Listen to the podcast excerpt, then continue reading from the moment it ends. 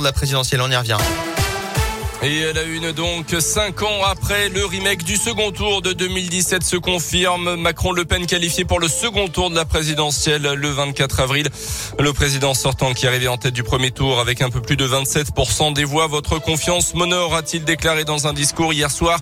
Il sera donc dans deux semaines face à Marine Le Pen, la leader du RN qui obtient un peu plus de 23% des voix. Chez nous dans le Puy-de-Dôme, le chef de l'État obtient 28% des voix, 21,8% pour Marine Le Pen, quasiment au même niveau que Jean-Luc Mélenchon.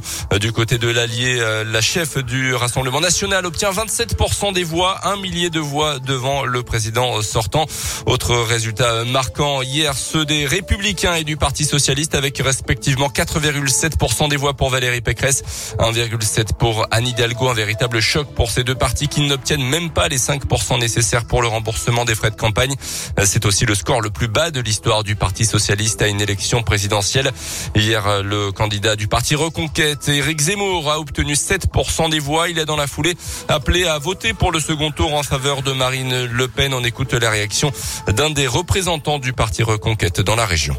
Alors sur ce premier tour, effectivement, il y a, une déception hein, de qu'Éric Zemmour soit pas qualifié pour le, second tour, et surtout de grandes raisons d'espérer de voir enfin la, droite qui, peut se retrouver, cette union des, deux premiers partis de droite qui sont arrivés en tête sur ce premier tour.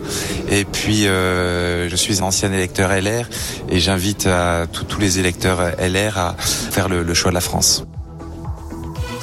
Et d'autres candidats ont également appelé à faire barrage à Marine Le Pen, au contraire en votant pour Emmanuel Macron. C'est le cas par exemple de Valérie Pécresse ou encore de l'écologiste Yannick Jadot. À noter que des incidents ont éclaté hier soir à Lyon. Une centaine de personnes ont manifesté après les résultats de ce premier tour. Dans le reste de l'actualité chez nous en Auvergne, un enfant de 6 ans renversé hier après-midi par une voiture à Clermont, blessé à la tête et à une jambe. Il a été transporté au CHU, mais son pronostic vital n'est pas engagé. D'après la montagne, le conducteur en cause n'aurait pas commis de faute et n'avait pas bu d'alcool. Une macabre découverte au Puy des Gaules hier matin en Auvergne. Des promeneurs ont retrouvé le corps sans vie d'un homme de 47 ans qui était porté disparu depuis fin février, début mars. Sa disparition a été jugée inquiétante. Plusieurs opérations de recherche avait été lancée dans le secteur pour tenter de le retrouver. En sport, la fin de la 31e journée de Ligue 1 de foot avec Marseille qui l'a emporté 2-0 contre Montpellier, confortant donc sa deuxième place au classement. Lyon n'a pu faire mieux que Mathieu Nul, un but partout sur le terrain de Strasbourg et reste dixième au classement. Euh, je rappelle, et malgré la grosse défaite hein, de nos Clermontois euh, qui ont complètement dépassé par le Paris Saint-Germain, 6 buts 1. C'était samedi soir. Et puis en rugby aussi, la SM qui a fait un mauvais résultat contre les Anglais de Leicester, défaite 29 à 10 en huitième de finale aller de la Champions Cup.